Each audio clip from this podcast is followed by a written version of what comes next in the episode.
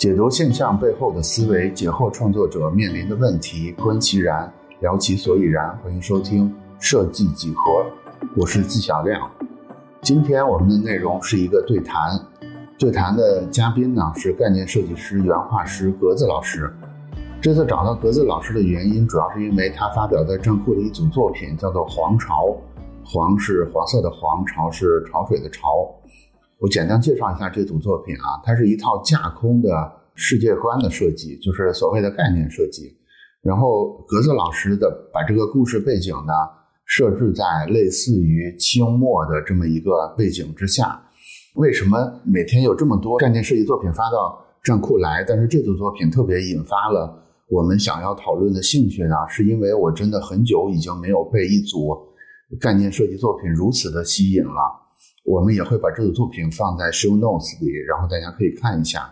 就是我个人是能感觉到这里边的每一个人物，他都有一种特别丰富的信息量，都有一种欲说还休的这种神态在里边，表情啊等等设计的细节都特别的微妙。我觉得是一组非常有厚度的作品。然后正好呢，我也看到在这组作品下面有一些呃，这组作品是不是 AI 生成的？相关的讨论或者叫争吵吧，所以呢，就是就着概念设计跟 AI 这两个话题呢，我们就找到了这组作品的设计师格子老师，然后所以就有了今天以下这场就是关于绘画、关于设计、关于创作、关于 AI 的这场对话。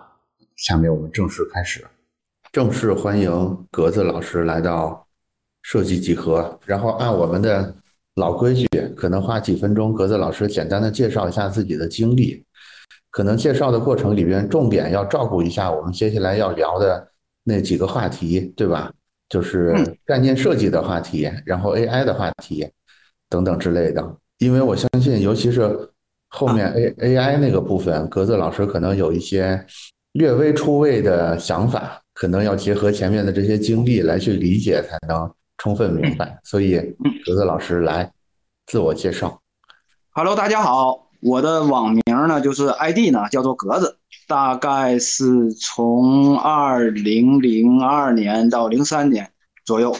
然后开始算是入行的吧。然后最开始呢就是自己画一些呃一些无关紧要的一些作品。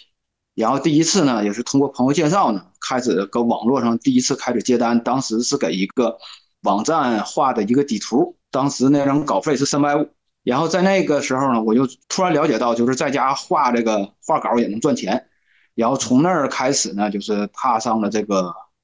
外包之路吧。然后就是一直基本上到现在都是在做外包。然后最早的时候呢，主要是画一些图书类的。好像那个一些网络小说的封面、杂志的封面，包括科幻世界呀，包括早期的一些嗯什么休闲类的这种小说类的这种合集的杂志，然后还有一些早期的网络小说，像什么《佣兵天下》呀、神木啊等等，就是那时候的实体书，呃，画了很多很多这个实体书的封面。然后后来随着这个整个这个。电子书的这个崛起吧，然后纸媒的这块相对来说弱化了之后呢，就开始去做一些游戏方面的工作，游戏的一些原画啊，包括角色，包括场景，然后也参与了很多很多的项目，从端游一直做到页游，做手游，包括中间还有一段时间呢非常多的这种卡牌，像什么三国杀呀，还有哎好多好多，还有一些这个国外的项目，然后。再之后呢，就是也是机缘巧合之下吧，开始去参与了一些这个影视的前期的这种概念设计的工作，然后包括影视剧集还有动画电影的这块儿，然后那时候大概在北京大概做了三四年这个样子。之后呢，因为这个疫情原因啊，就后来又回来了。回来之后呢，也是就是做外包做的比较杂，就是因为这个工作经历也比较杂，画的东西也比较杂。从游戏到影视到广告到出版，还有一些是什么吉祥物啊等等啊，IP 形象啊这种设计啊这些东西都做，所以做的东西就是特别的特别的杂，就是我这个面儿呢是做的是挺广的。然后现在呢，主要就是做一些自己的 IP，还有一些就是相对相对来说比较合适的这个项目。现在的情况就是大概是这个样子。之前我们也聊过，就是关于现在的这个 IP 的这一个崛起，反正最近是闹得真是沸沸扬扬的，因为很多人在捧，也很多人在踩，包括一些这个非行业的这个从业者吧，也是非常追捧这种 AP 绘图啊，或者 AP 算图啊，咱叫算图，别叫绘图这种形式吧，这种方式，然后去去反讽一些相对来说这个圈内的这种。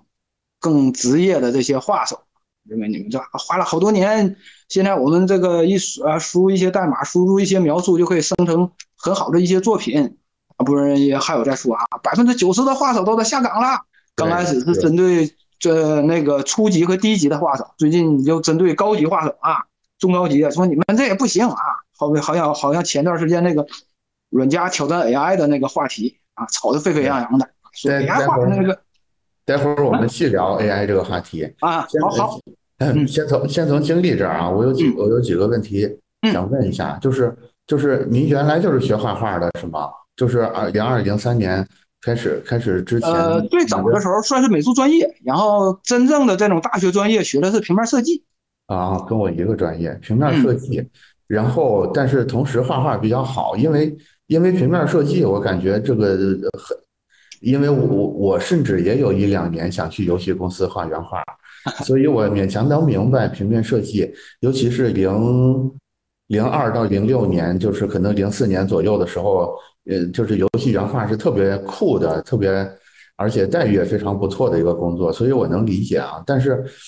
怎么说呢，并不是大多数学平面设计的会想去画画的。你是因为当时就感觉手绘能力比比一般人更强一点，还是说怎么着？还不是，因为那个其实我算是也算是转行吧，半转行吧。嗯，最重要的原因呢，就是当时做平面设计呢，就是感觉不到快乐。它是一个呃，因为那个时候可能也是相对来说比较初级，也是比较低级的一个设计师的一个阶段，就是说。嗯，很苦闷，因为最早的时候我是做呃做平面设计的时候是做那个图书装帧的这块儿，就是啊，版式啊、排版啊，包括一些封面的这种设计。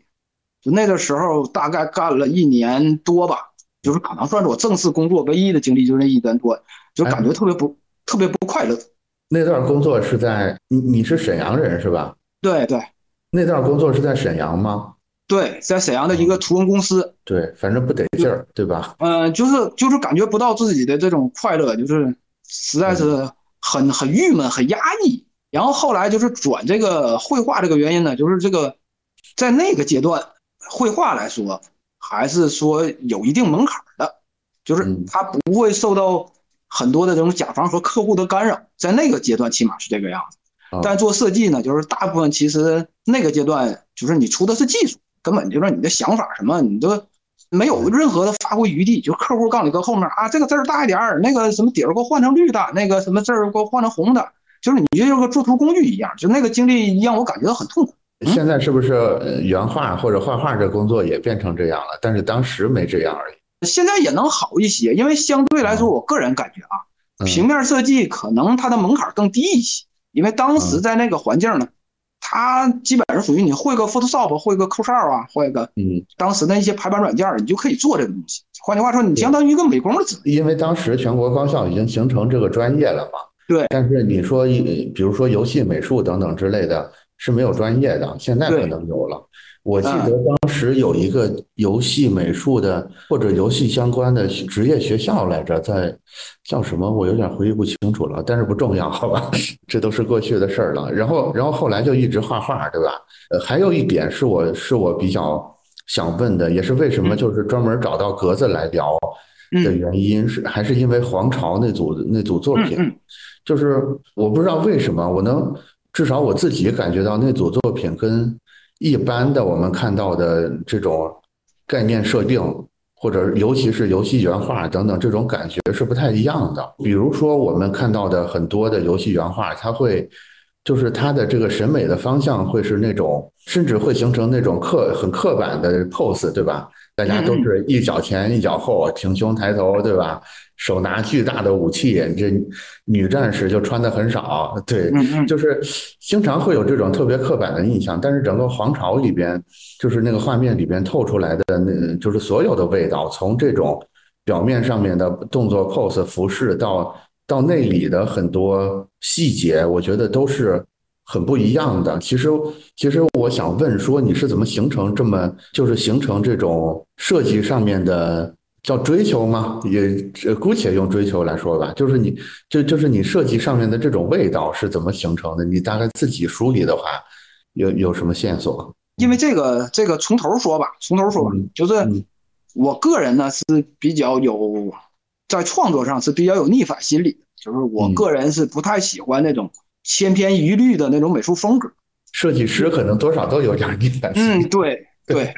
然后早些年呢。就是早些年，因为没有现在信息和这个周围这个环境啊，就是这么这么信息这么发达，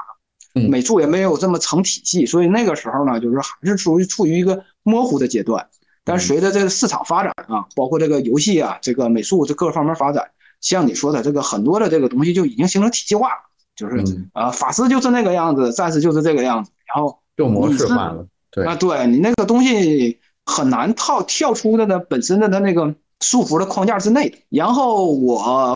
呃，除了工作之外，自己创作呢，我就是不太想去做一些那种已经做过的或者千篇一律的那种题材。也就是言外之意，就是工作里还是要画这种的，还是要画那种，对，就是一般这个工业化的那种画的，是吧？我我个人工作和创作这是分开的，就是因为一个是为了生活吃饭嘛，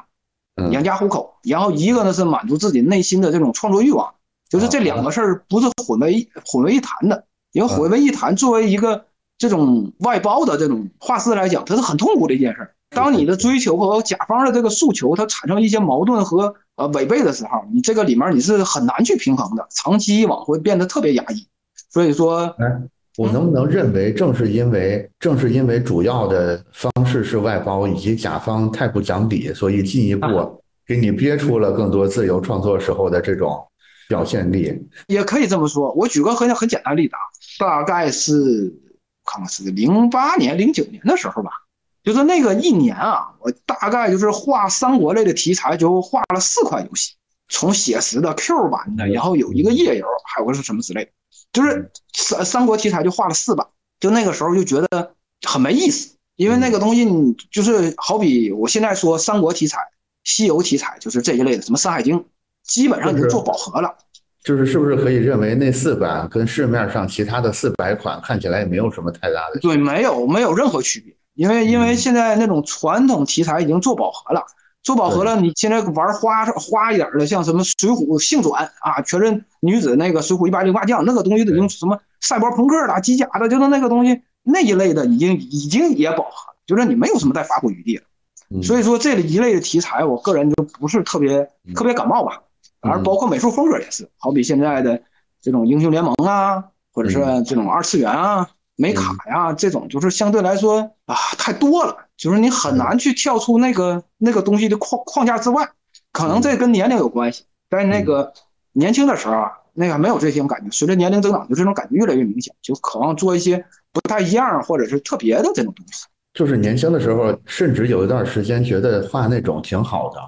是吗？嗯，也不是，就是年轻的时候可能至少不讨厌想的东西，想的东西比较少，就是它是随波逐流的一个状态啊。呃，市场有什么需求，可能就是呃我会做什么东西，然后更加去贴合这个市场。现在这个我看现在很多这个入行没几年或刚入行的年轻人也是在这样啊。英雄联盟画风好，我都去画英雄联盟，跟个人喜好没关系。就这东西，就就就是可能他也不会去主动去思考啊，我为什么我喜不喜欢啊这个东西。他觉得，哎，这个东西可能好找工作，我就去画这个东西。嗯，就是在那个一个年龄段，就是处于一个这种思想的一个状态，就不会思考太多。就是我觉得这一点其实跟眼下的 AI 其实已经有点像了。如果你是想去模仿一个在市面上成功的风格的话，没有任何人斗得过 AI，是吧？对，对，AI 可以说就是为这个事儿而生的。起码那个就就至于那种我怎么说市场那种泛美术风格的作品吧。嗯嗯很多画手真的是画不过呀，这个是这个是事实。对，这主要是 AI 的进步速度太快了。如果你就是要去卷这种，我那个词儿叫什么？如果你就是要比谁做的东西更甜、更甜美，是吧？更让人只是单纯的舒服的话，那肯定你你是斗不过 AI 的。对因为人人你毕竟还是有很多思想、有很多自尊心等等之类的东西，但是 AI 那玩意儿它是没有自尊心的。反正我就无条件的跪舔客户，跪 跪舔它就是消费为了者就完了嘛。对，呃因为哎呃嗯这个这个应该是一会儿一会儿再聊，但我先说一句嗯，AI 的存在其实就是为了服务而服务的，它嗯不会去掺杂个人的这种感情因素，掺杂个情个人感情感情因素或者经历思考的肯定是人，而不是说 AI。对我们我们 AI 的问题放在稍后啊对稍后再聊。哎，说那个说说黄桃那系列哈，对，沿着设计的话题接着聊一下啊。啊黄巢这个系列里边，你最喜欢哪个设定啊？就是偏向那个萨满这一块儿的这个，有一个是萨满的小女孩儿，然后还有两个是偏向这个宗教的，比较比较像怪人似的这种这种形象。这两这几个是我比较比较嗯，比较个人比较喜欢的。我现在就打开了那个萨满的小女孩儿，你也可以打开，然后你给我讲一下这个萨满的小女孩儿这个设计里边一些有意思的事儿。我们回头也把它放到节目的这个 show notes 里边，可以让听友们一边听着节目一边看一下你的这个设计。这个要说起来就比较复杂，这话也比较长啊。我就 就喜欢听复杂的，嗯因因为先说一下这个皇朝的世界观诞生吧，嗯，就是像我刚才说的，我不太喜欢那种传统类别的这种这种风格和这种创作题材。然后我个人觉得，这个就中国的这个历史上来讲，就是三个时期是比较比较适合于创作这种偏混乱呐、或者是说这种相对来说可能比较颓废的这样的一个时期。一个是早期的这个商周时期，就是《封神演义》；第二个呢就是五代十国；第三个呢就是清末民初的时候，就是这三个时期。它都属于一个这个政权来回交替啊，包括这个比较混乱的这样的一个一个一个时期吧。嗯，嗯，对，或者说它是它是背后有一个更大的历史背景的。你比如说那个清末这个时期，它其实嗯是一种，呃，我们叫封建主义跟跟跟现代的一个结合的阶段，或者或者我们说那个《封神演义》那个时期，它可能是奴隶社会往封建社会，这么说有点学术化啊，但是但是，这它就比较深比三国。但是它比三国有一个优点，就是三国它其实它的本质上仍然只是一个一个比较小的历史时期的转变，不像这种是两种更大的文化上面的冲突嗯，我说的不是三国，是五代十国。啊。对对，我知道你说的是五代啊十国，但是前面不是说不太想继续去做，比如说三国这种做烂的嘛？嗯，我就试图在说我的理解呀，就是为什么三国那个在这个点上好像会逊色一点，是因为三国它仍然只是一个封建王朝之间的替换嘛，它不像比如说清末这种，它是两种两种截然不同的社会制度或者是文化的一个更激烈的对撞，其实是对，对，嗯，你接着这说，种这种是可以激发出来很多的这种创作欲望和这个创作角度的。然后这个黄朝呢，就是选择了一个清末民初的这个一个时期，因为这个时期还有一个原因，就是创作的相对来说很少。对，起码我这么多年在这个从业经历里面，很少有这方这块儿题材的这个嗯创作的这些这些内容吧。嗯起码是在游戏圈啊，或者是说这个影视影视圈还差，就主要是游戏圈非常少，嗯非常非常少。然后这个就是我最早创作的这样一个初衷。然后这个里面的题材呢，就是主要是来自三个方面，一个是呃像刚您刚刚说的这个这个清朝这个比较腐败的这个清末的时期，然后还有一个呢就是这个外来势力外外国啊对八国联军啊等等。这个外来势力的入侵，还有一个就是说民间势力的这样的一个反抗，就是他的这个东西碰碰撞起来，当时是非常激烈的，所以说选择了一个就是选择了这样一个时期来进行创作。然后这个里面呢，这个萨满这块呢，就是它其实是更偏向于一个清末政府的这样的一个一个一个势力吧，因为当时势势力是设定了三个，一个是清末的这个政府势力，一个是国外的外来势力，还有一个就是民间的这个宗教势力，大概是这样的一个三个。然后这个萨满和这个宗教势力呢，都是我个人比较比较喜欢的这样的一个一个创作的方向。萨满这个就是这个小女孩呢，现在看起来就是她非常非主流的，她很丑，那个脸画的，她不像说传统那种美型什么的。因为当时也查了很多的这个啊清末的这个老照片儿包括那个一些那个他们的这个真实的生活状态和那个容貌的这个面貌的这种特征，然后呢结合了这个一些历史典故，因为清朝他对这个清朝对这个萨满文化呢是非常看重的，他跟其他的这个时期呢还不大一样，他是非常看重这个萨满文化，就是用这两者进行了一个结合，然后小女孩呢做的是比较面无表情的那种。想表现出来就是一种比较死板、比较比较一种茫然和一种茫然和神性的结合，就是看起来又有点神性，但是其实这里边细杂嘛，又有点无助、茫然，然后又有点不可一世，就是很复杂的一种因为因为我的感觉我感觉他是那个那个年代那个时期的这个清末，就是他是一个比较腐败、比较迂腐、比较比较死板的这这这样的一个一个印象嘛。然后这个角色呢，也是就是在这个角度上进行一个创作的，然后结合了一些民间的这个萨满文化，就是像你说的这个神性啊，这个还有一些这种元素的整合吧，然后设计出来这个呃形象。呃，当画完之后呢，就是说这个形象呢，就是让我印象很深，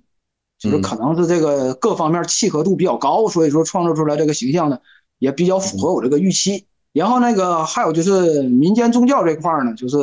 设计的可能就比较怪一点。然后结合的也是大部分这种民间的一些元素，包括那个你看有一个那个就是皮肤啊撑皮的那个那个角色，然后手里边拿那个一些那个武器，带那个铃铛的那个像手剑似的那个东西，然后那个东西的那个状态呢，当时画出来也感觉就是很符合，就是我预想的那种创作的这种这种状态，因为因为绘画是这样，有的时候呢，你最初的设想跟你最后的成品呢会有一些偏差。就是我想的很好，但我画出来那东西可能跟我预想设定的那个东西可能不大一样啊，容易出现这种问题。但是这几个角色呢，就是说跟我创作预期所设想的这个就是完成度啊、结合度啊，就是感觉是就是挺高的。所以说这几个呢，也是相对来说可能在那个系列里面更打眼一些，但相对来说那个外国势力的那个就看起来就相对有点弱一些，因为那个东西感自自己自我的这种创作感受就没有那么强啊。对对对。然后这个整个系列反正就画了这么几个，看那个，因为也发了好多平台，就是这系列好像是就是反应最激烈的。我看其他的这个平台有一些粉丝留言呢，也是说这个印象比较深的，而感受也是比较深，有看着就比较恐怖的，也有喷我的，呃，还有很多的这个人是比较认可的，因为这个东西他们可能之前也没见过，没见过这个题材，没见过这种设计的这种角度，所以说这个认可度还是挺高的。我原来也是看他们就是游戏，呃，游戏设计或者是概念概念设定里边的一种说法，就是说你还是你设计的每一个角色，它都应该有一些，就是你你让你这个角色呈现在你这个画面上的时候，你要让人感觉他是有很多故事在他心里边的，但是他他只是没有说出来而已。我觉得，我觉得你这组就是之所以大家能引起这么大的反响，是有很多。是有很多这种感觉在里边的，就是就是这里边这些人物，除了第一眼上面的这种怪诞或者是有点儿有点恐怖的感觉之外，其实里边我看到包含着很多很丰富的细节。你比如说，我们能看到国外的蒙着头的那个势力，就是就是一个铁桶，然后然后中间有一个洞，那个你能注意到他的脚是内八字站着的，然后他整个。整个站立的姿态也也是，就是表现出一种我很难用语言形容出来的，比较比较有有有一些怪诞，有一些那个荒诞的感觉，就是对当时当时那个感觉，嗯，对，有很多怎么说呢？就是我们一般所见的这种美术设计或者概念设计，它也会想到说我要让我的呃人物形象显得更立体、更更饱满一些，但是大家用的方法可能就会比较刻板。你比如说。我这个角色是一个阴森恐怖的角色，对吧？那基本上就是一定在一个暗背景里，他一定弯着腰，然后露出一个什么邪恶的笑容等等之类的。但是，其实你要表现一个角色的邪恶，或者是或者往更深处说吧，就是他他的恶到底是从哪来的，对吧？他并不是一个天生莫名其妙就变成了一个恶人。其实有很多细节，我是觉得一个好的设计里边是应该考虑到。你有些细节是可以解释这个问题的，就是这个人他为什么变成了一个邪恶的人，然后他的很多，就是比如说我刚才说的内八字啊，或者那个小女孩的面无表情啊等等，我觉得这些是很多很多就是深入去塑造或者是做一个更有厚度的设定的一些切入点。我不知道我理解的对不对啊？格子老师在这个方向上帮我们再更多的解释一下。对，这这个这个里面，我我我先说一下啊，就是说这个作为一个画手来画这些设定啊，其实不能说区分出两种状态吧。就是因为我做外包的原因，所以说我在个人创作的时候是从零开始，就是说从最开始的这个啊，包括我刚刚说的这个时期的定位啊，包括这个这个一些这个风格上的思考啊，都是我个人就是从零开始做出来。呃，而且我做这个一些这种尤其系列性的东西啊，我会前期做大量时间准备准备，这准备可能是三个月，可能是半年。就是我有这个念头了，我就会收集一些资料，查一些呃历史文献呐，包括一些刚才说的这种老照片啊，等等等等等等这些，包括历史事件这些东西。这个东西呢是作为一个知识储备，然后在这个基础之上呢，等时机成熟呢，我才会去创作。所以说，相对来说，感觉上这个创作出来的角色呢，就相对来说会更好、更有厚度一点。呃，为什么这么说呢？因为现在我看很多的这个创作这个设计啊，它这个策划跟画手它其实是分开的。因为我工作时候也有这种情况，就策划给到一些什么文案，我就我就去照这个文案去做，就是工业化嘛。啊，对，它这样的话呢，设计出来的呢，第一个就是像我说的，它是一个泛美术的风格，还有一个就是容易陷入套路之内，就他不会画手不会去思考太多这个角色的背景啊，或者是说他这个整个世界观的架构，包括这个整体的这种呃美术风格。你看这个皇朝这个，还有我其他的系列，其实我这个美术风格都是在这个世界观这个调性之内。这个我觉得是作为一个真正画手所要需要具备的这样的一个能力，而不是说我非我一定要听从这个其他的这种策划呀或者文字设定呢才能去创作出来这种角色，这个是很重要的一点。我觉得这个可能也是也是我们做艺术创作或者说这种感染力真正的来源。也就是说，它其实不是，其实它不是个技巧的，它反而不是一个技巧性的东西。它反而是个很自然的东西，也就是说，这个小女孩我能看到的这个复杂的神情，跟这种欲言又止，似乎他有无无穷的故事在身上的这个，我能感受到他传这个信息量的原因，是因为他真的有这个信息量，对吧？就是你在查的时候，你真的可能你在查资料的过程里边，你真的就看到了一个，对，比如说东北地区萨满教的某个时期的有用小女孩当这种圣女也好，当这种通灵者也好。然后他们从小有一个什么什么样的故事？你画的时候，你没有在画面里把这些故事都表达出来，可是这个阅读，这个这些资讯是存在你脑海里的，可能它自然而然的就会形成这么一个流路。我觉得有可能，有可能是这样的。所以我有一个进一步的追问啊，嗯嗯嗯，就是在搜集资料方面有什么特别的技巧，或者有什么好玩的故事吗？收集资料，这个我觉得是这个作为美术人的一个必备的这样的一个一个一个技能吧，或者是说一个不能说技能，应该说一个习惯吧。因为这个东西作为一个就是成熟的画师来讲，他的这种信息量啊，包括了解的东西必须得非常广泛。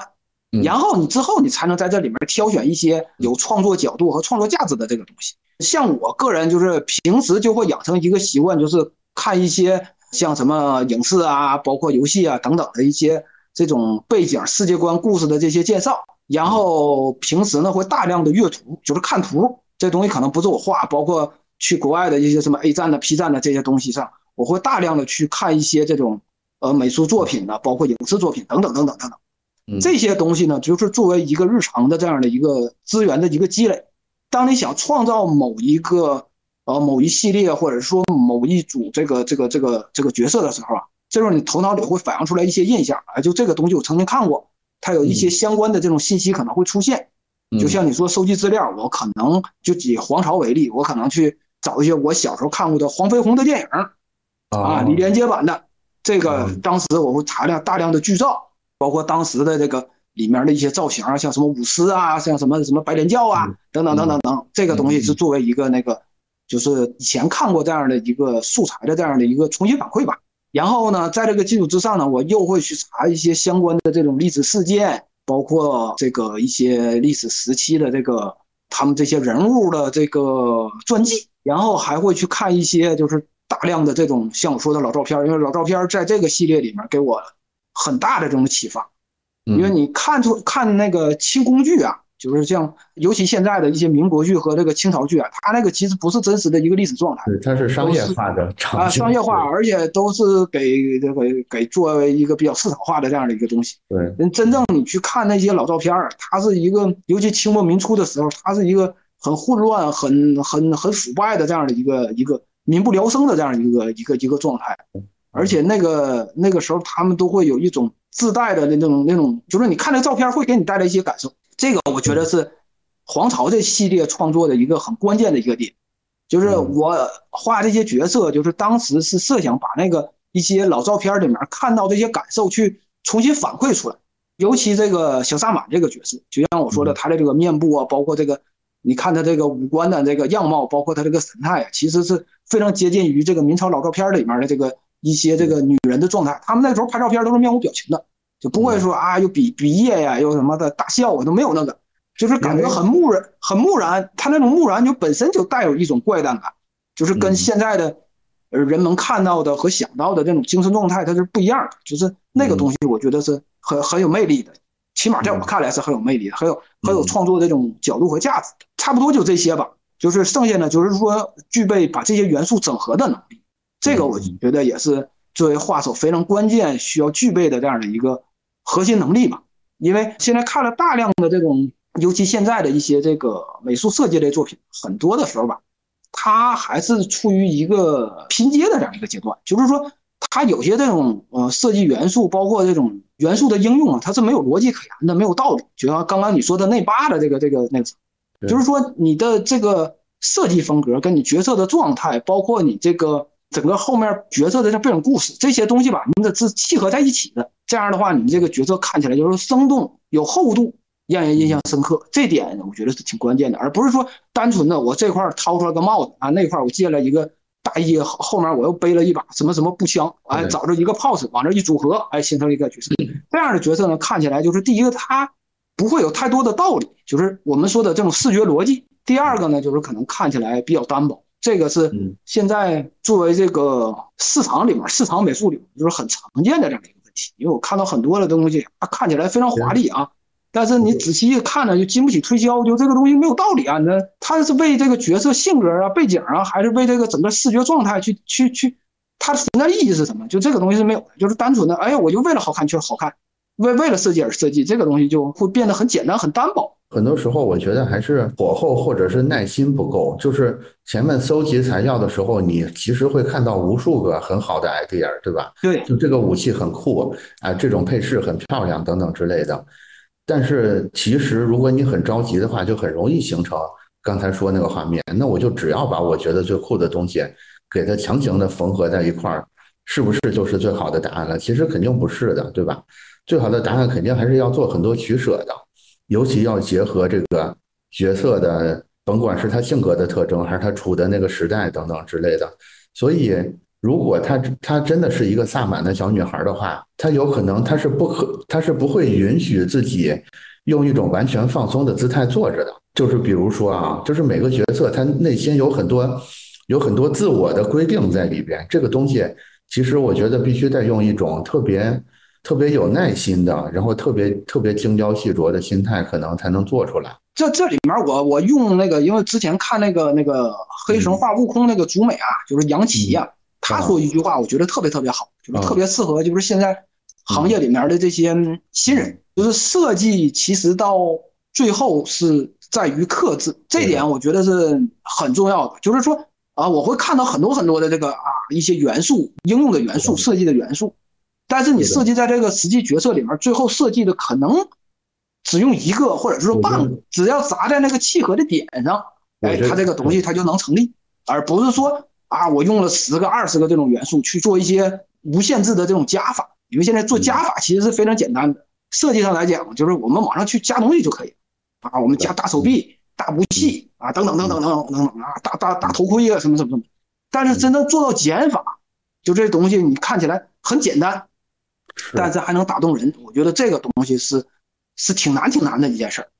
而且这个这个可能也跟阅历有关系啊，因为我看到很多的这个跟我年龄差不多的这个一些这个同行画手啊，其实在一定程度之后都会去尝试做一些减法。呃，年轻的时候做一些那种很花哨的设计，因为我在早些时候我也做一些很花哨设计啊，就大甲片子什么什么开开铠甲大武器什么，但那个东西到后期就觉得它可能会更精简一些，更精炼一些，就是逐渐会形成一个做减法的这样一个过程。这个我觉得是作为设计上来讲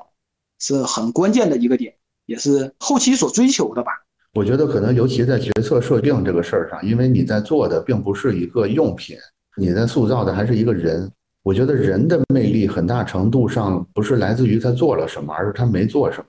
就他明明可以这么做，但是他没做。其实这里边是真正有信息量的部分，而不是说。所有的人都是一种模板式的，对吧？我就是要按照一种所有人都认为一个模式这样去，那样那样做出来的设计反而没有味道，对吧？应该是你能感觉到每个人他都明明可以做这个事儿，但是他没做，这个里头才有。值得咂摸的地方，其实这个也是为什么我们这个每期播客让每个嘉宾要介绍一下自己的原因，就是我们也也是试图捕捉到，就是每一个嘉宾他明明可以这么做，为什么没有这么做？对我觉得这里边其实是有很多这个人的味道在里边的。咱们就既然都唠到这儿了，都唠到人了，对吧？咱们就顺着聊聊一聊这个碳基生命和硅基生命，什么 AI AI 绘画和真的艺术家这个话题，对。这个前两天啊，前两天那个在在微博上，然后我我就大概写了写了一段话吧，就这个 AI 商用的这个这个这个话题来讲，就是有很多这个所谓的 AI 艺术家给我底下留言，咱不能说是抬杠吧，就是作为一些这个交流交流啊交流讨论啊交流讨论，然后他呢在我印印象里呢有一个留言呢就印象非常呃让我非常深啊，就那意思。这个 AI 现在还是个孩子，随着 AI 的发展，一定会淘汰百分之九十的画手啊，等等等等等等等啊，诸如此类的这种话言。然后这里面呢，我就头脑里面产生一个想法，就是现在的现在这个整个这个圈里啊，现在这种意见呢，就会出现一个很奇怪的一个现象，就是说这个这个两元对立，要不就是 AI，要不就是传统呃叫咱说传统的板绘，咱别叫手绘啊，板绘。嗯，就是这两者呢，为什么现在意见就会变成这么对立？这个这个这个东西就会变得很奇怪。就是啊，我要不就坚持坚持这个板绘啊，抵制 AI；要不就是啊，你们这些那个传统板绘不行，我们这个 AI 现在未来发展肯定是流行趋势。这个东西吧，细想起来就会变得很怪。然后就就刚才那个话题，就是那个人留言说会淘汰百分之九十的画师。然后这时候我心里产生一个疑问，这个因为。作为一个话手来讲，学习 AI 的这个技术啊，本身并不需要多高的门槛，甚至说它的时间成本、周期成本会变得其实很低的。门槛门槛一定会越来越低。我有一个观点，就是你现在学 AI 的速度很可能不如 AI 这个东西傻瓜化的速度。哎，对。然然后这个这个东西，我就说，就现在 AI 水平来说啊，短说一周左右，多说一两个月吧。别说特别精通，但是熟练掌握是问题不大。所以说这就存在了另外一个问题，为什么这百分之九十的画师他不会去学 AI 呢？后来我这个最近段时间啊，就产生一个想法，以后呢，这个行业发展呢，毕竟是一个混合双打的这样一个形式，就是说画手不会说我只啊只会从事绘绘画，他还会肯定是会接触这些 AI 的技术，包括这一些这个那个一些描述啊，包括一些版本的更新的这个东西，他肯定会接触，肯定会学习。然后呢，这个纯 AI 和纯板绘呢，在将来呢，我感觉会，嗯，怎么说呢？不是特别看好，因为你纯 AI 的话，它其实 AI 出的图，现在来说，它很多的这种视觉逻辑，它还是混乱。对，虽然说你可以通过这各种描述啊、各种优化呀、反复的滚图啊，算出来一个一些比较好的作品，但是还是需要人为干预。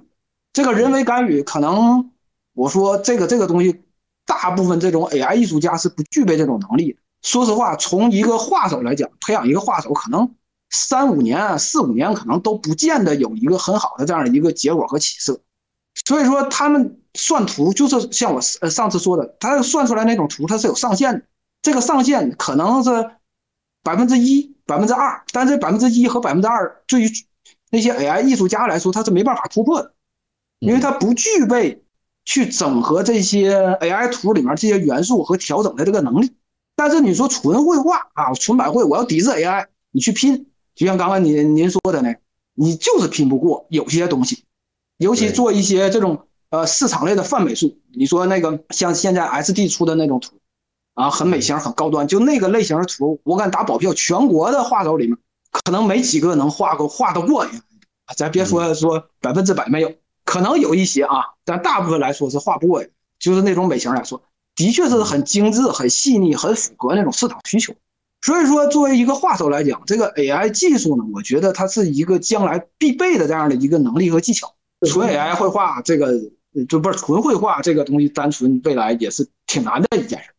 所以说，为什么说以后发展是混合双打？就是说，画手学 AI，然后再进行一些有效的整合，这个东西是未来的一个发展趋势。我个人觉得，我觉得这个东西很像板绘里边的板。对吧？手绘板这个东西，CG 这个东西，一开始其实也有一个类似的讨论。当然，CG 对对事对事情的颠覆没有像 AI 这么大，但是我觉得本质上是一样的，都是一个新的技术起来。然后你愿意花点时间学的话，你就能借助这个技术，让你的生产效率有很大的提升。就是刚才说的那个话，就是成功来自可能来自百分之九十九的。效率跟百分之一的灵感，对吧？但是没有那百分之一的灵感，你那些汗水也是，你那些精美也是没有用的，因为你这个前面没有一的话，你其实永远等于零。OK，因为因为我我看到我看到我那个在很多媒体啊平台上，包括微博啊，包括小红书啊，看到过很多这个 AI 画手和 AI 艺术家，但里面真正说能商用转化的，我估计可能百分之二三。多说了，可能是这个呃，这这样的一个比喻，大部分还是处于一个自嗨的一个阶段啊。我算了很多图，我自己觉得看着很漂亮啊，这个东西很精美，自己觉得可能打败很多很多画手这个作品，大概还是处于一个这个阶段。就是怎么？但是你说这个东西去啊，真正去商用啊，去去创造这种商业价值，呃，有，但是不多。有的时候他们的这种自我，呃，说的有点难听啊，有时候他们的这种自我欣赏反而是。来自于他们没吃过、没见过，就是他们不知道一个真正好的东西是什么样的，所以他们觉得，哎呀，这个肯德基这个炸鸡应该是世界上最美味的东西了，是因为在他的经历里边，他没有接触过真正好的美食应该是怎么样子的。我我特别喜欢拿厨师跟这个做一个类比，因为就是整个这个烹饪这个行业，前一阵儿不是也被料理包啊等等之类这些东西做了一次全面的。入侵嘛，我觉得可能 AI 绘画在很多时候最后会变成一个类似料理包的东西。也就是说，如果你只是想填饱肚子，对吧？对。然后你想省钱，你想省事儿，你想安全，你想不出错，就是中规中矩的吃饱肚子的话，那可能料理包会会是最好的解决方案。你也真的没必要 找一个什么呃川鲁粤淮扬的什么什么米其林的大厨给你做，犯不着，确实也没必要。但是。其实他们料理包里所有的那些菜，你要看到，一方面是真人厨师研发出来的，另外你要看到，其实它跟真正好吃的东西是有差别的。你可能只有真的左边是料理包，右边是真人厨师，你就这么做一个一对一对比的时候，你才能充分的感觉到什么才是真正的作品，对吧？真正好的东西，这是这是一方面。我还还有一点，我我其实也挺想讨论的，就是关于版权的问题，你是怎么看的？对，因为版版权这个事儿，说实话，我个人是不太、不太、不太好去发表一些意见的，因为我怕会会产生一些误导啊。因为这个版权呢，就是纯个人，就是纯个人意见。版权分分两个两个角度去说吧。首先说第一个，说 AI 的版权，AI 的版权现在是包括国外啊、国内，它不不大受认可的。无论去你注册什么去去版权保护啊，等等等等等吧，这个东西它都不会去去给你一个就这样版权的这样一个保护吧。因为我看之前有很多这种 AI 艺术家拿着自己版这个算出来这个作品去做一些 AI 那个版权注册啊等等等等，我不知道是什么机构啊，也给了一些什么证书啊什么之类的，但那个东西权不权威、受不受认可，这个东西都是个问号。嗯，所以说你说 AI 的这个作品，首先它它我不觉得它本身自己有什么版权的这样的一个一个一个拥有版权的这样的一个一个拥有这样的一个版权吧。第二个，它所谓的这个现在这个 AI 这个就我了解 AI 这个技巧啊。咱之前有一个很大的争论，就是说用很多的这种这个美术作品来进行整合，然后形成一个 AI 的这个这个这个这个对啊对 AI 的这样的一个成品，就是所谓的什么什么拼图啊，什么等等啊，这种这个吧，我我反正就我个人觉得啊，因为我现在应用的这个了解这个 AI 技巧啊，它不是说简单的粗暴的拼接，啊，这种抠个脑袋，那种抠个胳膊，那么的。早些时候最开始是那样，但是随着现在他们的算法啊，可能我不太了解这块啊，就程序这块算法的这个这个升级啊，它远远已经不是那个概念，它已经达到一个像素级别的这样的一个整合。因为我前两天看一篇文章，就是说它会把图分解成像素，就小点点、小颜色那个那个那个像素点，然后再进行一个一个整合。但是这个里面的怎么个隐形技巧，我不太了解。版权这块儿。怎么说呢？还是不好说。它这个东西到底算不算侵权？算侵多少？我觉得不太好直接去定义。然后还有一个就是说那个国内的版权，因为这个里面还牵扯到一个什么问题呢？就是说你这个作品受不受这样一个版权的一个保护？就因为那个现在 AI 的这个它的所谓的素材库，大部分是个网络上取得的这样的一个图片素材吧，作为一个基点，它没有授权，对。对，包括那个像什么 A 站呐，包括这个呃国外的这个 P 站呐，它那种作为一个素材库，但是它这里面这个版权，就是说你在 A 站上去发一些作品，它这个版权是怎么样的一个一个一个评算？这个我不太了解，是算你个人，还是算你平台，还是说各占百分之多少？完，包括你的展示权呢，等等等等，这些东西不是很容易说得清楚的。就是说我我在我的，除非是这个这个图我一直不发，只要你发了网络平台上。就是说，好比我我把这个作品发到站库，发到这个平台上，那这个里面是我只是提供一个展示权吗？网络展示权吗？然后这里面又有人如果说在我的许可下进行一个转载，转到到呃另外一个平台上，又该怎么算？这个东西都是很模糊的，就是不是很容易去去搞得清楚的。我我感觉这个也很难搞得清楚，因为这个里面牵扯到方方面面的这些东西太多太多了。因为我们是平台方，所以你刚才谈到的有的问题，我是知道答案的。就是，咱们可以交换交换，就是可能仍然推导不出来最终结论，但是可以交换一下情报。这个东西是这样的，就是首先你传到网上的作品版权归谁，每个平台的规定不一样，有那种比较霸道的，说你传到我这儿来，我就能，我就有权利使用你的素材等等之类的。但是大多数。也包括站库在内，我们的约定是这样的，就是我们只获得了一个授权，就是你授权我们去在我们的网络上展示你的作品。对对对，这个也就是说，我们除了有权帮你展示之外，别的权利理论上是没有的。然后再说那个版权，从法律上大概从法律上是有一个定义的，其实是分成了所谓的人身权跟财产权两个部分。人身权就是偏名誉的那个部分。在这个原教旨的版权法里边会说，人身权是不可转移的，就是一旦你画了，甭管你这个画卖给谁，你收多少钱，你是作者这件事儿都是不可剥夺的，这是人身权的部分。财产权就是可以交易买卖的了，包括你接外包，对吧？其实本质上就是把你的作品的财产权转转移转移给别人了嘛。所以在这一点上，就是假如说我们沿着这个法律的这个框架去继续想这个事儿的话，我们就会发现。其实现在 AI 对这两个权利都在进行侵犯，他也不说，就是他就是他算出来这个图，他也不说我都参考了谁，他也不说这个财产权到底是谁。我觉得现在，所以我个人以下是个人观点哈，我会觉得说，如果一个科技它不能让更多的人真的获得实惠的话，那这个科技的未来是很堪忧的，甭管这个科技的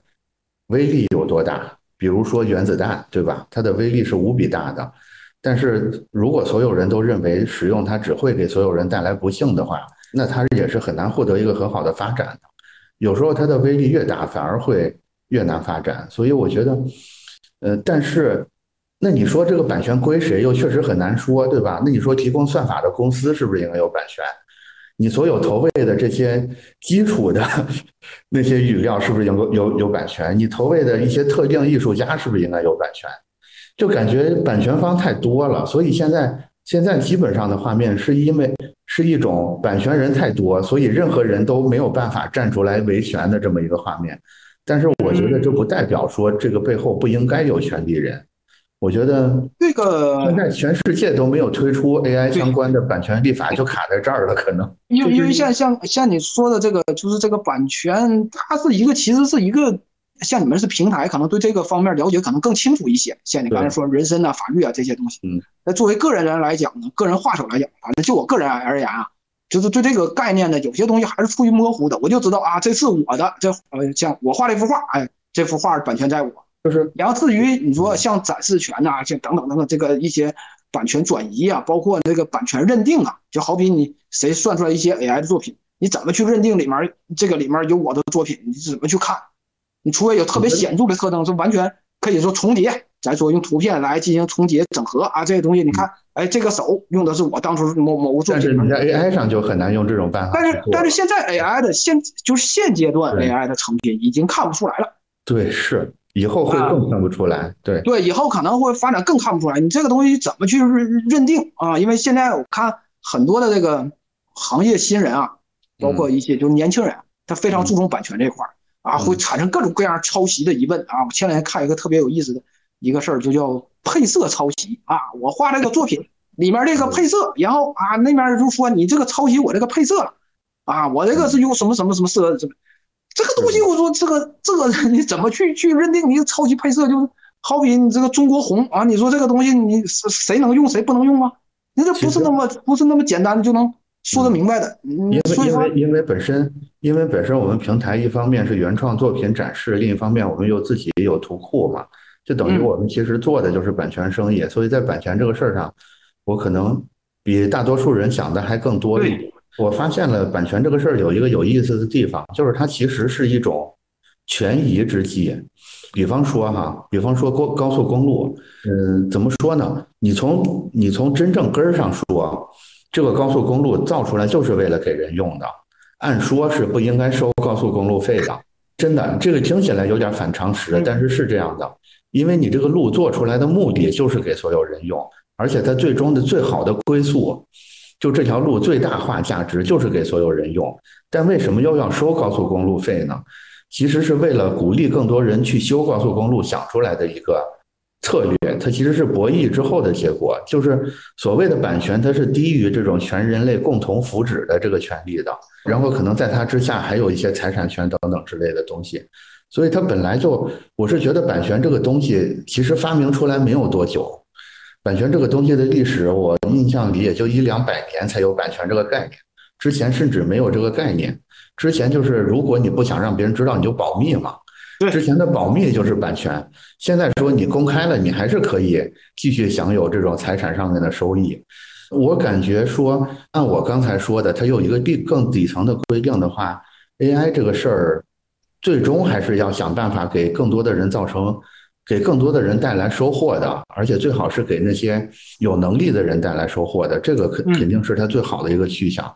但是现在能走到哪儿，我确实确实也没什么思路。现在全全世界各国都被卡住了，肯定也不是你我这种功力就能想出破解方案来。说实话，这个版权这事儿，就我看啊，现在这个 AI 版权事儿就像一锅粥似的，就是你这个东西你说不清道不明。就是，而且而且每个人就是说，包括平台方，包括这个个人啊，艺术家这个这个这个自我方，这个东西你你你，他每个人的这个对版权的这个意思啊，包括这种版权意识，它也不一样。就我个人来讲，我对这个版权这个东西吧，就是说相对来说就没有现在孩子那么强。现在年轻人我觉得对版权意识非常强啊，一会儿你抄袭了，一会儿有点太强了，有点啊，太强了，有点有点有有有点过。因为这个东西，你既然好比。我把黄草这套作品发到网上，只要说它不牵扯到一个很明显的这种商用，像影视化，或者说你直接拿去就做这种这种商商业的印刷品啊、图书啊等等这些东西，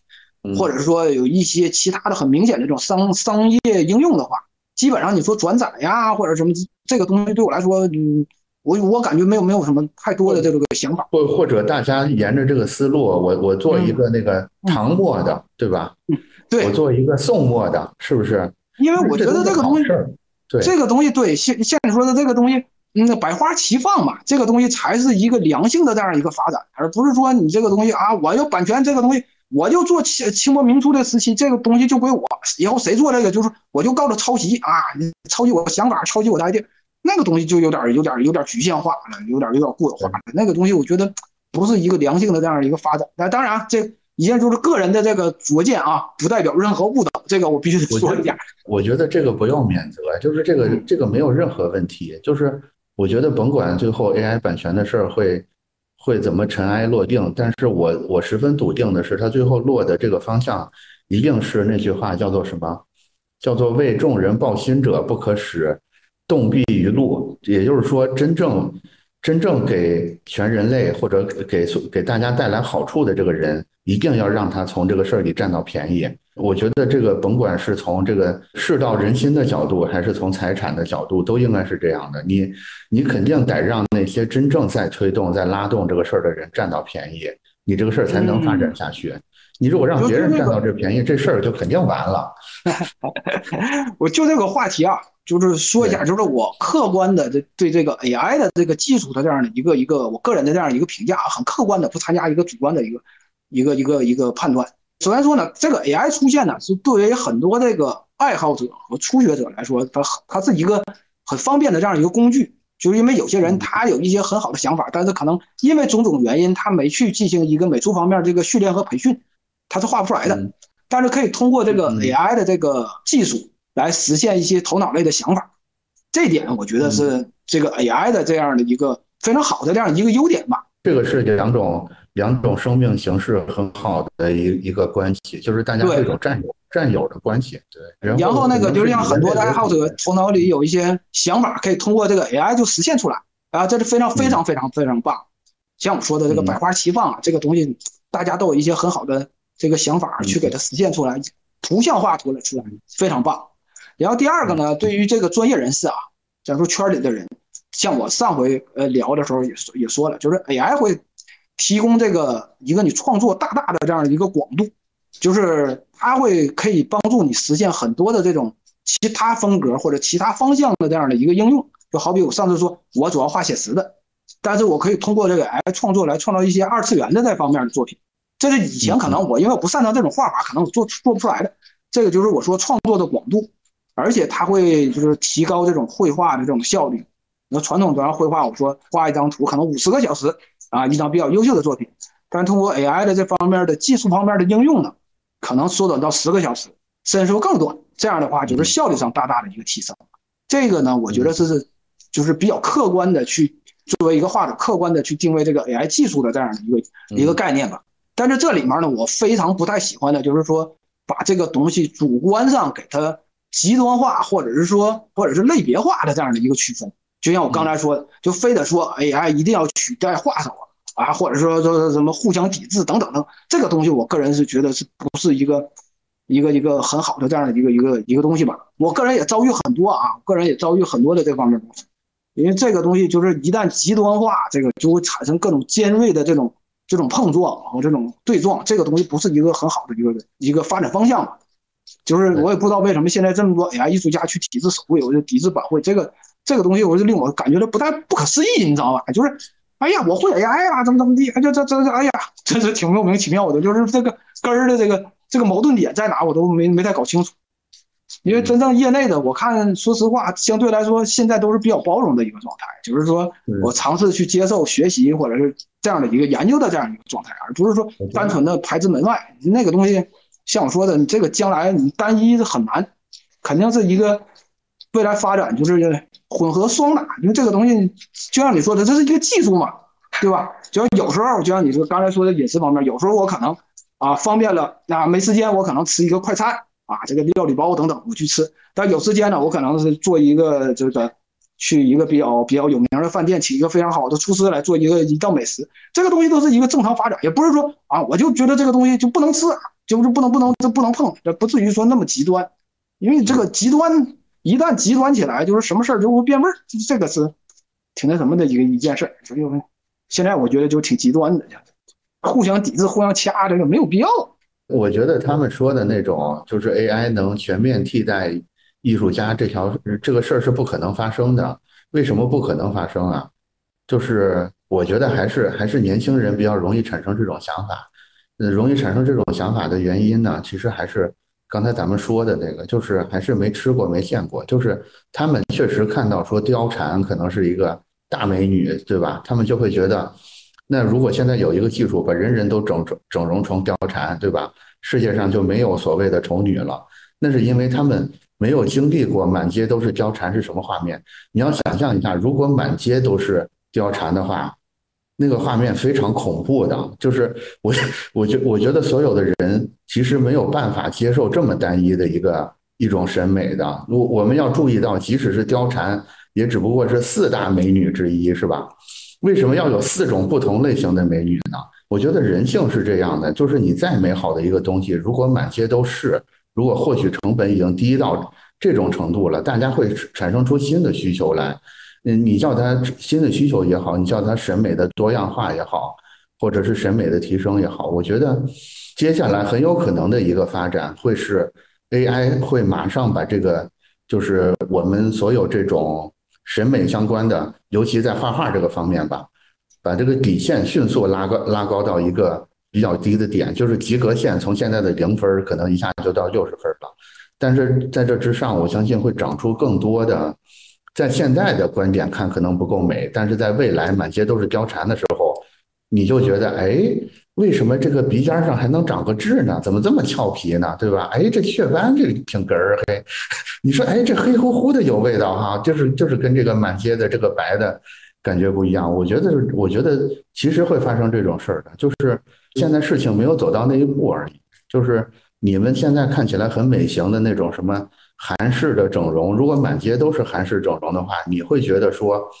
不整容的那个好像更灵动，对吧？更有更有味道。我觉得可能的推演是这样。我是试着你这个话题啊，说说说出一个另外的一个一个一个角度，就是。就是我之前呃聊天说过，就是一个审美阈值，或者是说就是就是一个审美感吧。因为这个我之前也遇到过这样的一个问题，就是对于很多的这个普通人来说啊，他的这种审美阈值啊，他是他是比较低的。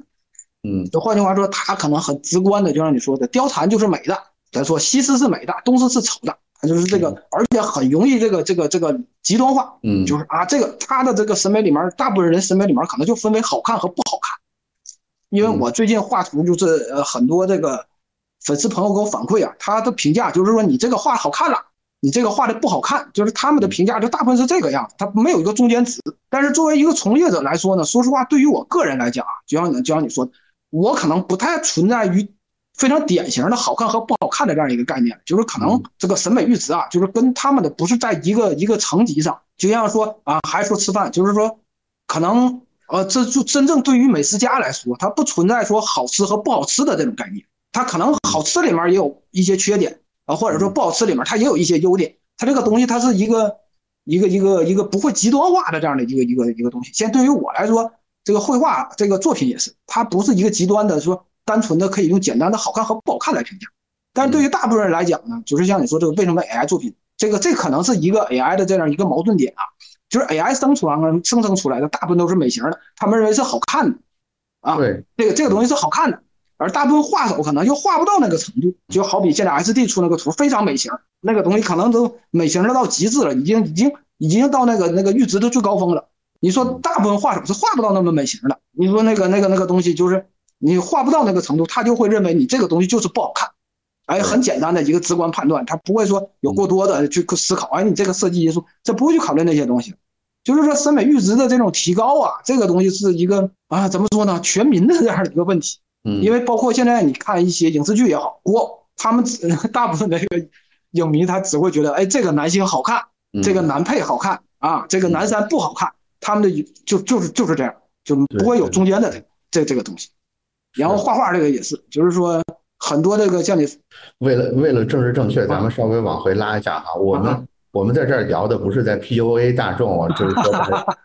说说大家不懂美啊，为素质低等等，不是的，就是术业术业有专攻，对吧？其实我们在听音乐的时候，我们在吃菜的时候，也表现出一种这种懵懵懂懂的这种，对，用专业的在专业人看来无知的这么一个状态，我觉得都很正常。就是所有的科技，其实它都在无形之中提升我们对所有事儿的这种阈值，对吧？就是我们，我们料理包吃多了，我们也会逐渐有分辨能力；我们音乐听多了，也会逐渐对音乐有分辨能力。就就是非美术的人，美术作品看多了，也会逐渐有分辨能力。这个，这个不不是说不是在 PUA 大众审美，这个不是不是 PUA 啊，就是就是我 我我说的这个，因为刚刚那个呃听你聊这个，就是我想起来的，就是说为什么说现在所谓的这个 AI AI 艺术家跟这个。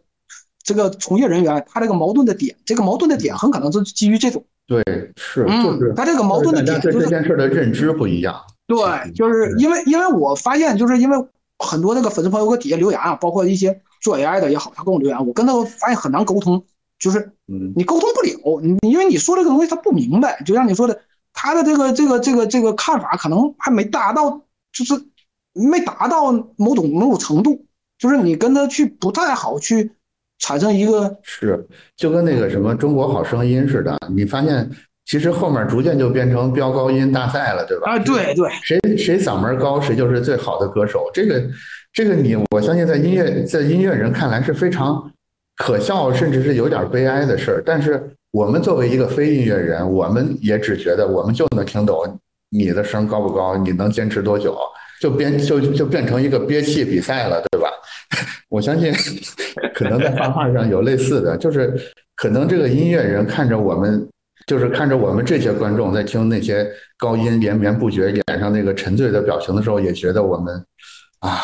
就是哎呀，一头黑线，不知道怎么办。术术业术业有专攻吧，这个这个我觉得是是是是对的。但是未来发展还是像你说的百花齐放吧，就是因为这个毕竟还是一个怎么说呢，发展期嘛。我相信会，我相信会百花会百花齐放的，因为这个艺术的魅力其实是很多元的，就是有精美的。魅力也有这种捕捉的魅力，对吧？有灵巧的魅力，也有这种很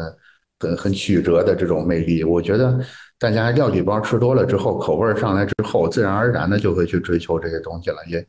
也不必强求。我我我我也愿意相信 AI 整体是一个，我相信全球人民的智慧还是能找到一个合理的办法吧。我我个人会希望它变成一个皮卡丘召唤兽一样的东西，对吧？就是。它也不影响我的人格，它也能极大的帮助我。对，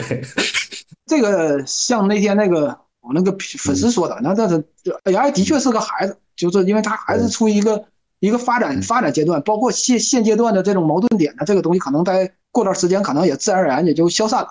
因为这个这个发展中嘛，总总会出现或各式各样的问题，或者说各种不同角度的这样的一个理解。因为今天分享的也是，就是说。作为一个专业人士，这个这个一些对这个方面的看法，可能有一些主观了，就是因为因为这个这个聊嘛，就聊一聊，有时候就可能这个这个自己的一些想法，可能就就带入进去了。所以说那个还是退回来一些，退回来一些，退回来一些，就是说这个像你说的，这个 AI 还是一个未来发展的这样一个很好的这样一个技术吧，也让这个整个这个行业发展怎么说呢？更多元化，更更快速，更快速的这样的一个。增效的这样的一个技巧，算是一个技技术革命吧，是。对，我觉得现在可能正好处在一个混乱的时期，就是一时之间大家没有找到怎么把它变成造福更多人的一个使用方向，但是我相信会找到的。嗯以及现在的这种对很多对很多原创者的这种权益的侵害，甭管是人身的还是财产的侵害，在我们找到那个解决办法之后，其实也都能解决的，不是问题。只不过一时半会儿没找到而已。那那咱们就聊最后一个小话题，然后就作为收尾，好吧？好，因为我们听众里边可能有很多比较年轻的，这个喜欢画画的、喜欢做概念设计的这些年轻人。然后，格子老师有什么建议给他们呢？在现在这个时间点的话，现阶段我觉得啊，就是说，假如说他正在上，假如说他正在上大二吧。就这，就这是我我我觉得是这样啊，就是说想法，就是说未来这个学习方向啊，学习方向或练习方向啊，不要过于单一，就是说产生像我说的这种极端的这种想法，就是说啊，我一定要去练手绘，或者呃 AI 不好，我不能碰，要不就是哎我就玩 AI 了，看不上你们的手绘，不要这样，就是说这个这个东西都得去需要一个学习和介入，然后就是说像我说的，那 AI 到后期你肯定还是需要一些。具有美术功力和美术绘画基础的人来做一些整合和调整，嗯，这个这个是很关键的。但是说，你说我我算出来图一点儿那个这个东西不去调整，直接商用，现在还现在还是有一段距离，嗯。而传统这个手绘，你说单纯的我硬着去画，这个东西呢，它也不是不行，但是效率呢肯定会相对来说会更低一点，没有说这个这个 AI 参与这个技术的更更多元化、更更更效率化的这样一个应用。所以说，作为这个在校生啊，好比说大二大三的，我觉得这个你手绘的这个东西你不能丢，然后 AI 技术呢，你也得去作为了解，因为你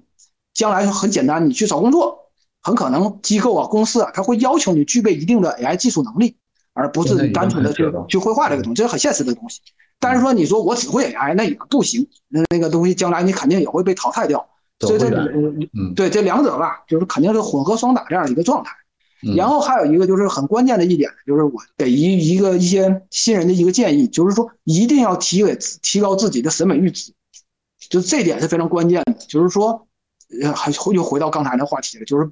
就是随着你这个专业能力的提升啊，你的眼界深度和广度都得需要一个一个增强。换句话说，你得看见一些不一样的东西，去包容一些不一样的东西，而不是说单纯的啊好看不好看的这样的一个概念来定位。这点我觉得是挺挺关键的，因为只有你看的多了，你头脑里才有一些更多的这方面的积累。就我说的阅读量，像我就是每天个人的习惯，我都会去 A 站呐、P 站呐，大概去看一圈啊，去看一下现在的美术形式啊，包括一些优秀的这个美术作品，它这些东西会慢慢在头脑里形成，嗯，一些思维概念，这些就是做一个日常积累非常非常非常重要的一个一个一个点。因为我呃，我之前跟一些这个。想入行的这个新人聊过，你提一些东西吧，他们都不知道啊。提一些，好比我就说一些日本漫画啊，一些比较冷门的那个漫画家，像什么二平免呐、林天球啊那些，他们可能不知道。我提的那其他的一些游戏呢，他们可能也不知道啊。你这个东西就就挺薄弱，因为你在不知道的话，你专业的呀啊，对你这个你这个作为专业人士，你这个东西你必须得有一定的这个专业的这种视野。咱俩咱不能说是国际视野吧，但这个东西我觉得是挺重要。作为起码说在行业初期，而且还有一个就是说，不要去盲目的去学习一些这个这个这个，去给自己一些这个学这学习的这个这个这个内容吧。因为我看到很多的孩子去学习啊，我将来想找工作或怎么样，他会按照自己的兴趣去学习某一类的方向，例如写实、二次元等等等。嗯，这个我觉得刚开始如果说作为一个新人来讲，还是按照市场规律来走。因为你学这东西，可能说我花呃几万块钱，我学了一年的这样的一个一个某某某个培训或者怎么样，但是那个东西可能并不适合现场的现在市场的一个需求，这就会很尴尬。你可能说你画的很好，但是你就找不着工作，因为现在我看很多的年轻人就是这种问题啊，画的东西一看这个作品是不错，但是呢，你说去找工作呢，可能你面试了很多家公司或者机构啊，他就不要你，你会变得很迷茫，就是这个东西我画的也不是不好，为什么不要我？因为你不符合市场的规律，因为刚开始作为新人来讲，他不可能掌握很多种风格。你像我现在，我可能会很多种风格，因为我是也算是行业老鸟了，对吧？这个这个这个磨合这么长时间了。但是作为一个刚入行的人，他可能只有一种风格或者两种风格。所以说这种呢，就是更好的还是说面对市场来说吧，市场需求就这个点，我觉得是挺重要的。就是说作为他们找工作生存来讲是挺重要的，你得先先先填饱肚子，才能谈后续嘛。否则你这个东西你学了一溜三招，这个东西不具备一个市场市场的这样的一个应用能力，就很尴尬，非常尴尬。所以这个这些算是我给新人的一些这个行业建议吧。哎，我总结下来，其实有个关键词就是学习，对吧？就是画画的学习，AI 的学习，然后这种综合资讯的学习。嗯，假如说我要做一个时间上的分配的话，你觉得怎么分配这这三块学习的？嗯，这个我觉得是看。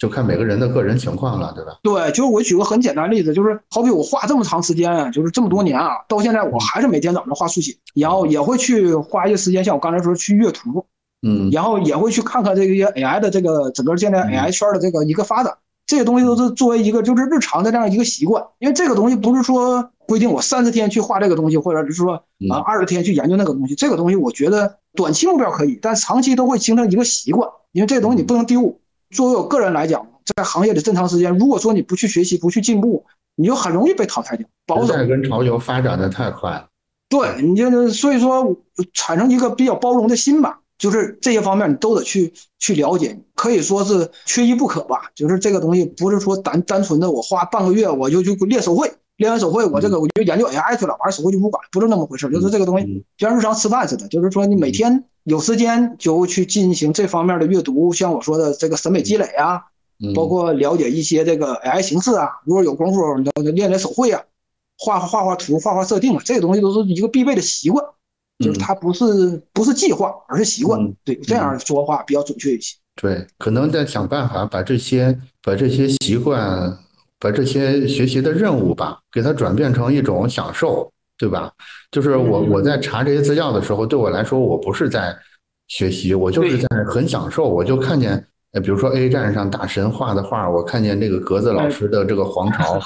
哇，就就就觉得特别的。特别的爽，对吧？比比看短视频什么还爽。对，假如说能能进到这个状态里，可能真的就卡在一个比较好的状态里了，对吧？又开心，然后进步又快，就是特别好了。因因因为对那个新人来讲，其实就是很简单，一个是就是技术层面，技术层面就是你画，第一个是对各个方面软件的了解呀，绘画的基本功啊这些东西，这个是一个技技术层面。哎，还有一个就是思维层面。如果说你头脑里没东西的话，你单纯会一些技术，就像我说的，很容易会被淘汰掉。你头脑里必须得拥有一些自己的理解啊，自己的这种阅读，自己的审美，这些东西也是核心的东西，非常核心的东西。但是你说单纯有这些东西吧，也不行，因为你那画面实现不了，你没有这些技术去去表达出来，也也不也不行。所以说，双管齐下，就这些东西都是具备的综合能力。因为从业者来说，他是一个比较杂的这样一个知识的一个综合。综合职业，因为你不是单纯的去会拼画技、画，我们不是单纯的画家，它里面肯定还有一些设计呀，等等等等的这些东西。然后你得了解这些市场，啊，了解这些人文，哎，就反正总之说起来很复杂。嗯，对，好，那那咱们今天大概就这样。然后今天今天节目的最后，我我我我说我还是回再回顾一下，就是找到格子老师的原因是，就是因为。皇朝那组作品，就是我在看那组作品的其实时候，其实有一本书在我的脑海里不停的回想，就是叫做《教魂：一七六八年中国妖术大恐慌》，是那个美国汉学家孔飞利写的一个历史学的著作。其实讲的也是清朝，也是清朝的事儿。这但是它的主要内容就是名字听起来有很多妖术啊，什么封建迷信的东西，但是它更多的其实说的是。清朝整个公官员管理体制的问题，正好符合了刚才那个格子老师说的，就是你还是要有足够的厚度，你就是你脑子里有足够的、足够丰富的厚度，你才能画出有足够感染力的东西来。嗯嗯。哦，格子老师还有很多其他优秀的作品啊，我我我这必须要说一句，就是黄桃，我们一直在聊这一组作品，但是这可能只是。只是格子老师可能百分之一的一个 一个一个成绩，大家还是可以在全网的各种平台，尤其在站酷上搜到格子老师的其他作品。他在站库的名字叫做“格子的乱七八糟”，大家可以搜到。因为画的比较多嘛，比较杂，比较乱七八糟。那我们那我们今天就先聊到这儿。哎，好的，好的，好的，好的，拜拜。嗯，拜拜。